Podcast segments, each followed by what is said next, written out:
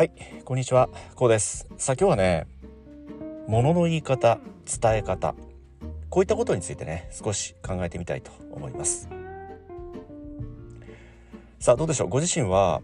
まあ特にね、部下お持ちの方ですとかね、まあ上司でもそうなんですけれどね、こう何か人に物を伝える時、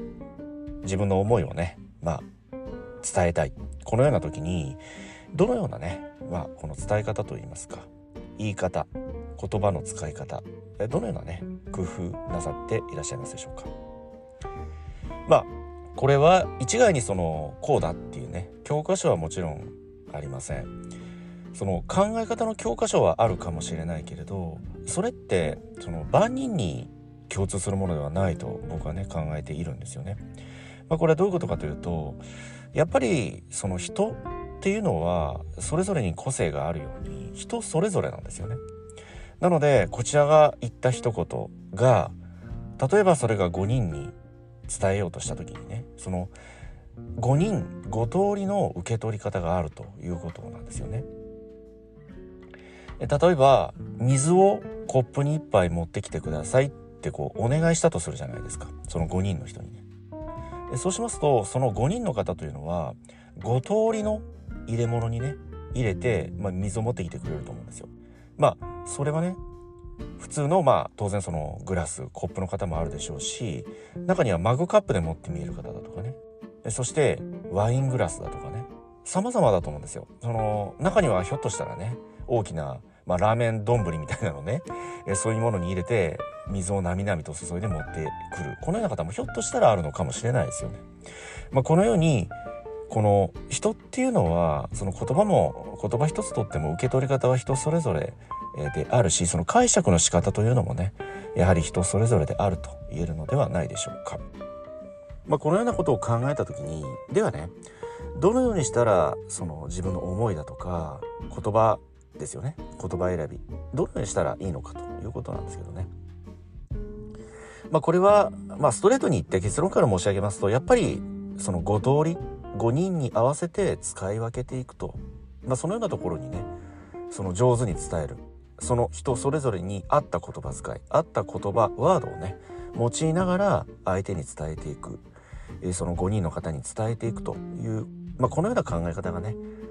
え適当であると僕はねこのように考えております。でもそれって非常に難しいんじゃないですかと。このようにね当然考えられると思うんですけどまあ僕の尊敬しておりますね松下幸之助さんも、まあ、このようなことをねおっしゃっています。まあ、人は様々であると、まあ、短気な人もいれば気の長い人もいる。緻密な人もいれば大雑把な人もいると。そして理論派の方もあればね人情家の方もあると、まあ、このようにねそれぞれのその人それぞれにね持ち味が皆異なっているんだと。そしてその同じ人でもねその心持ちその日のまあ気分ですよね。感情の浮き沈みであったりね。そのようなことでその受け取り方もねまあ千変万化の要素を呈すると。まあこのようなことをねおっしゃっています。ですので同じことを言ったとしてもねある人は反発したりだとかまたそうではなくてねある人は逆に喜んで心を開いてくれたりだとかね。その人同じ人でもその時の心の状態のいかんによって受け取り方は様々に変わってくると。このように思うのですと。ですから自分の考えを伝えようとすれば相手の人がどのような人でね今どのような心の状態にあるのかをよく知った上でねある時には簡単明瞭に、まあ、そしてねある時には言葉をねまあその時々で使い分けながら丁寧にえー、その人にね一番受け入れてもらいやすい言葉を選んで話していく、えー、そして言い方なんかもねちょっと言葉のイントネーションなんかも加えながら工夫をしてね伝える必要があると。まあこんなことを言いますとねそんな面倒なことができるかと。そんな上手にね器用なことができるかと、まあ、このように考えられる方が非常に多いかもしれないけれどまあ、確かに難しいことではあると。しかしね誰かに自分の考えを伝えたい時常にこのことを考える癖。そのように人はそれぞれであると。人の個性というものはそれぞれであってね。そしてその日その時の気分によってはその感情の浮き沈みであったりね。そのようなことからね受け取り方も千変万化をしていくといったね、まあ、このようなものであると。そしてそのように対処していく。人それぞれに応じて対処していく。工夫をしていく。そういったところにいわゆるその人間関係のね妙味。えこういったものもね生まれてくるのであると、まあ、このようなことをねこの松下幸之助さんおっしゃっています。えそしてさらにね、大好きな言葉があるんですけど人情の機微っていうねこの言葉、まあ、考え方でもあるんですけれどね。やっぱりその相対する相手その人間お互いに感情があってね。そしてその人それぞれに考え方ですとか価値観もそうですよね。性格が違いますように全てにこう色が違う。えなのでこちらが何かねものを伝えたい思いを伝えたいとする時というのはやはりその人に合った言葉ですとかね言葉選び言い方。そしてもっと言いますと言うタイミングなんかもそうですよね。例えば明らかにちょっと機嫌が悪そうだなだとかあ逆にね何かこうプライベートで悲しいことがあったのか少々今日は元気がないなだとかね。体調が悪そうだな。まあこのような時はあ、まあ、今はちょっと伝えるのやめておこうだとかね。それもその内容次第ですよね。それが逆に本人にとって嬉しくなるようなねとてもハッピーな出来事になるような内容であれば伝えていったりするし逆に本人に対してね、えー、若干ながらこう注意指導になるような内容というのはあそのような時はね逆に避けると、まあ、木を選ぶ。逆にもっとね別の日だとか別のタイミング、えこういった時を狙ってねその時にまたさらにこの言葉遣いですとかねものの言い方言葉のイントネーションこういったものに十分配慮してねこちらで工夫をした上でね相手に伝えてあげる。えこういった相手を思う思いですよね。でこれがやはりこう人情の機微といいますかね。お互いがお互いを思いやる思い。えこういったところにねまあこの僕たち人間社会においてはね非常に多い悩みである人間関係の悩みですよね。でこの人間関係の悩みを、まあ、ゼロにすることはできないけれど非常に軽減することができる考え方。この人情の機微というね、考え方。僕もね大好きな考え方ですし普段からね自分の仕事においてもこの人情の機微といった考え方というのはね取り入れながらね相対する人に相対する時はこのようにねしています。まあそのような考え方の中にねやはりこの松下幸之助さんのおっしゃる